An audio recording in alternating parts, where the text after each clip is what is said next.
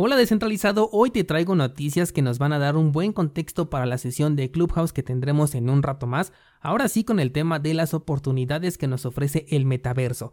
Ya tengo mi cuenta de Clubhouse sincronizada para evitar los problemas técnicos que tuvimos la semana pasada, así que sin más vamos con las noticias del día de hoy. Hola de nuevo y bienvenidos a Bitcoin en español. En este podcast adoptamos la filosofía de una economía sin intermediarios, una interacción económica punto a punto que nos permite transferir valor sin ninguna clase de restricción. Hemos cambiado las cadenas centralizadas que limitaron nuestra economía durante años por cadenas de bloques que entregan transparencia a nuestra interacción económica. Y todo gracias a Bitcoin. Te doy la bienvenida a Bitcoin en español un espacio donde somos libres, somos soberanos, pero sobre todo somos descentralizados. El precio de Bitcoin alcanzó un mínimo de 58.300 dólares. Me gustó mucho el cierre de la vela de ayer y si la de hoy superara el máximo de la de ayer sería una muy buena señal para un posible retroceso hacia el máximo histórico. Aún tenemos por debajo ese nivel de los 57.000 que hizo de soporte hace un par de semanas, e incluso si retomamos la estrategia de la media móvil de 200 periodos en un marco temporal de una semana, el precio podría llegar a caer hasta los 49.000 sin que se pudiera considerar como un cambio de tendencia todavía. Al menos esto de acuerdo a esta estrategia que nos ha funcionado bastante bien desde que la empezamos a trabajar. Si no la conoces, acuérdate que hay un video en el canal de YouTube o también puedes encontrarlo en cursosbitcoin.com. De hecho, hace un par de meses, en septiembre, nos dio una señal exacta de un movimiento de casi el 70% en ganancias, por eso me gusta mucho esa estrategia y además porque es extremadamente sencilla. Por lo que la caída de precios en el mercado en general la considero todavía como una excelente oportunidad. Por el momento, el precio de Bitcoin se encuentra oscilando entre la zona de soporte de los 60 mil dólares y el mínimo de la vela de ayer, mientras que el mercado en general tiene una ligera recuperación aprovechándose del descanso que tiene Bitcoin. Vamos con las noticias y lo primero que te voy a contar es la opinión del el CEO de Epic Games acerca del metaverso. Y es que Tim Sweeney declaró que el metaverso es como el Internet. Esto quiere decir que ninguna empresa lo va a poder controlar, aunque el primero en tener un metaverso activo puede convertirse en aquel que marque la tendencia en el futuro y quien dirija los cambios e implementaciones que se van a hacer en general.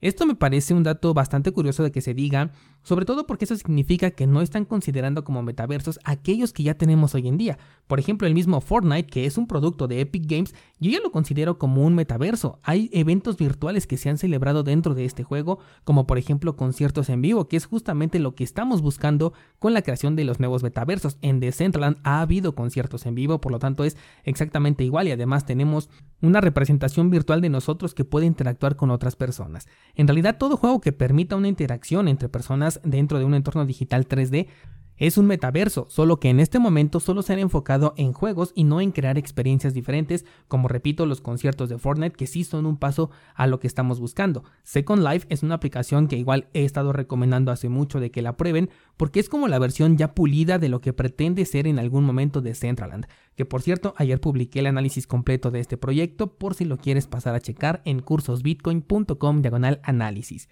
Y bueno, pues ese también es un metaverso, por lo que me suena bastante curioso que estemos en una competencia por ver quién se lleva la corona del primer desarrollo exitoso en un metaverso cuando ya existen varios de ellos, solamente que nunca han sido bautizados con este nombre.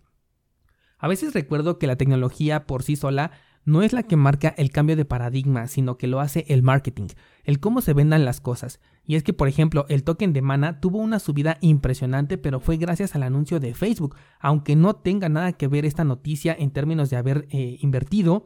Simplemente comparten el hecho de que son metaversos, pero Mana no hizo ningún anuncio como para dar soporte a esta subida de precio.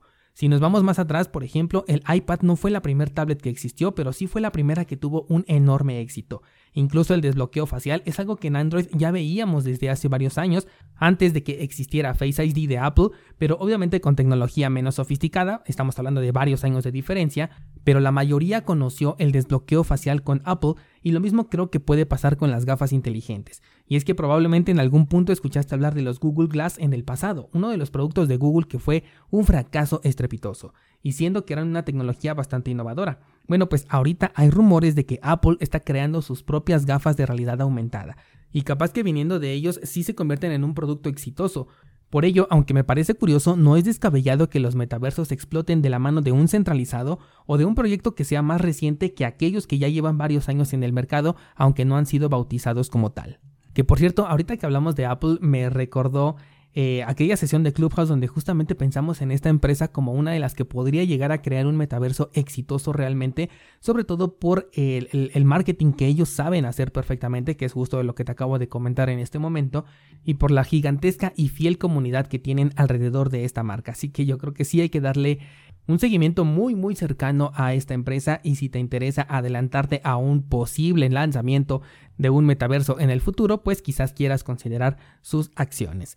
Por otro lado, el jefe de gaming de Microsoft no está muy convencido de lo que estamos viendo con criptojuegos. Estamos hablando en este caso de Xbox y dice que no está en contra de los tokens NFT ni tampoco de los metaversos. Pero lo que sí está, eh, de lo que sí se está percatando es de una sobreexplotación del recurso que no es sostenible en el tiempo. Aclaró perfectamente que no todos lo están haciendo, pero es necesario que la gente se dé cuenta de aquellos que solamente están sobreexplotando el sector y aquellos que realmente están trabajando por construir un producto de calidad. Esto podría llegar a coincidir un poco con lo que te comenté el lunes pasado sobre mi postura al respecto de los criptojuegos y el por qué razón me he alejado de ellos, al menos en términos de inversión. Es probable que me pierda de alguna gema escondida, por supuesto, pero encontrar la aguja en el pajal no es mi fuerte. Prefiero irme a algo de menor riesgo o un sector diferente dentro de este mundo cripto que tiene múltiples posibilidades. A pesar de estas declaraciones, no olvidemos que Microsoft junto con Xbox están desarrollando un metaverso. En un principio nos lo vendieron como un metaverso más enfocado a términos laborales, pero ya una vez que incluyeron a Xbox, esto cambió por completo. Además de que ellos sí reconocieron que sus propias creaciones ya son metaversos como tal, con un enfoque hasta este momento de entretenimiento. Y antes de pasar a otra cosa relacionada también con los metaversos, te recuerdo que eh, tenemos nuestro pool de Cardano 7PL, en donde puedes poner a trabajar tus tokens ADA para ganar recompensas. Tienes más información en las notas de este programa y también en el grupo de Discord estamos ahí por si tienes alguna duda al respecto. Por último, quiero comentarte que uno de los metaversos más esperados va a tener su versión alfa operando a partir del 29 de noviembre y hasta el 20 de diciembre. Te estoy hablando de The Sandbox, uno de los competidores más fuertes para Decentraland.